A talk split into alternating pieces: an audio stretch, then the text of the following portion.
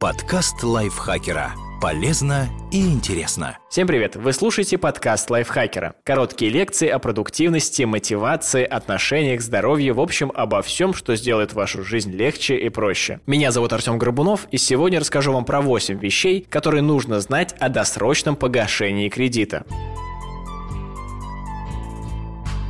Важная информация для тех, кто хочет сэкономить на процентах. Банк не может запретить вам гасить кредит досрочно. Если вы берете кредит не для предпринимательских целей, то по закону всегда можете вернуть его досрочно, полностью или частично. Есть только одно «но». Банк нужно уведомить о внесении денег не менее чем за 30 дней. Впрочем, кредитное учреждение может сократить этот срок. Точные данные будут указаны в вашем договоре займа. Сейчас крупные банки принимают заявки о внесении досрочек через интернет, а платеж учитывают практически сразу же. Это важное условие в конкурентной борьбе, так как люди обращают внимание на возможность рассчитаться с долгами раньше срока. Но некоторые учреждения все еще хотят получать заявление на бумаге. Лучше узнать об этом до того, как вы возьмете кредит. Обратите внимание, вы должны уведомить банк, а не спросить у него его разрешения. Главное – уложиться в сроки, так что отказать вам не могут. Дополнительную плату за досрочное погашение кредита брать не должны.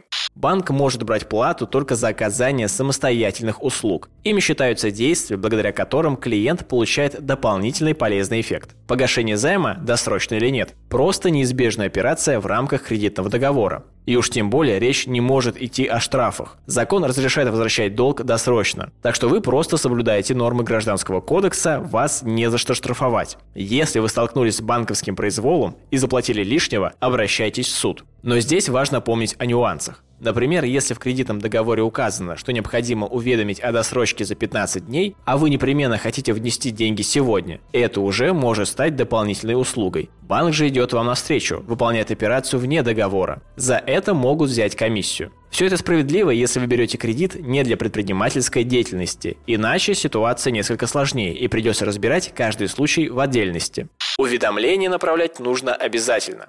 Обычно надо просто указать сумму и дату списания в специальной графе в мобильном банке. Простое действие, но от него многое зависит. Допустим, вы решили погасить кредит досрочно полностью. Все рассчитали и положили нужную сумму на кредитный счет. Но никаких дополнительных действий не совершали, понадеявшись, что все очевидно. Деньги снимут и кредит закроется. Как все получается на деле? Система будет автоматически по расписанию забирать сумму ежемесячного платежа, а потом ее не хватит, ведь вы считали деньги с учетом досрочного погашения, и вам начнут начислять просрочку, что чревато неприятностями. Без уведомления можно обойтись только если вы вернули кредит в течение 14 дней со дня получения денег или 30 дней, если кредит был целевым.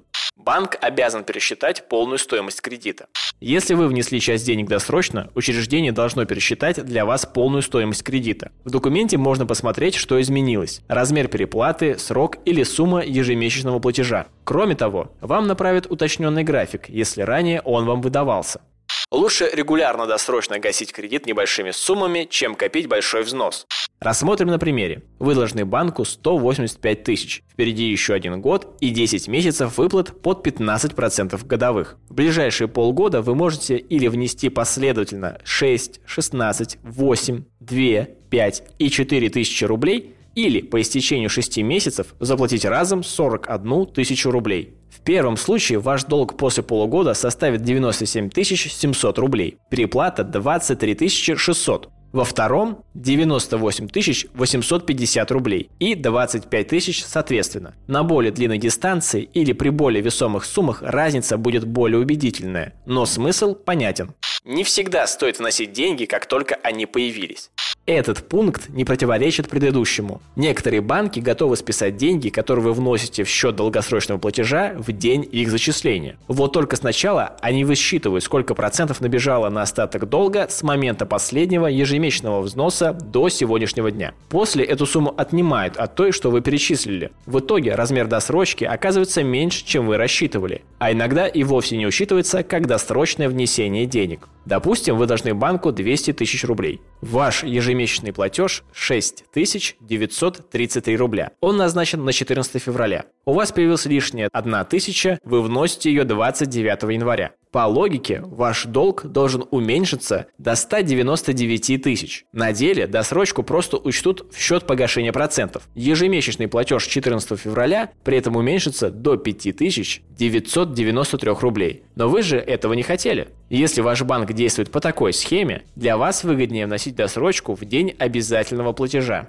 Досрочку важно правильно посчитать. Если ваш банк учитывает досрочный платеж в день ежемесячного, здесь тоже есть нюансы. Важно иметь на счете правильную сумму. Допустим, условия те же. Вы платите по 6933 рубля. Решили досрочно внести еще 10 тысяч и написали соответствующее заявление. Но в нужный день на счете оказалось только 16 930 рублей. Система сначала снимет обязательный платеж, а потом ничего не сможет сделать, ведь указанной суммы на счете нет, не хватает 3 рублей. В итоге досрочка просто не пройдет.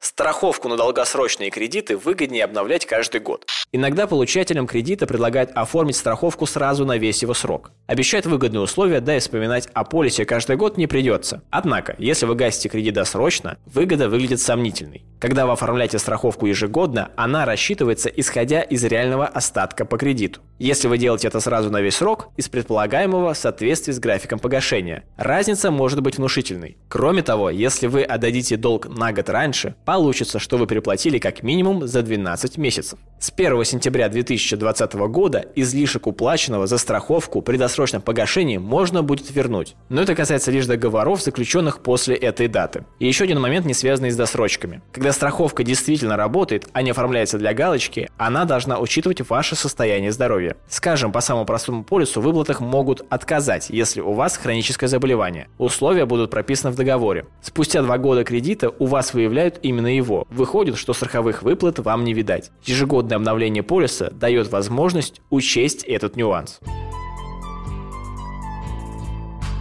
Эту статью подготовила автор Наталья Копылова, а зачитал вам ее я, Артем Горбунов. Следите за подкастом Лайфхакера на всех платформах, ставьте нам лайки, звездочки, рассказывайте про наш подкаст своим друзьям и большое спасибо вам за прослушивание. Подкаст Лайфхакера. Полезно и интересно.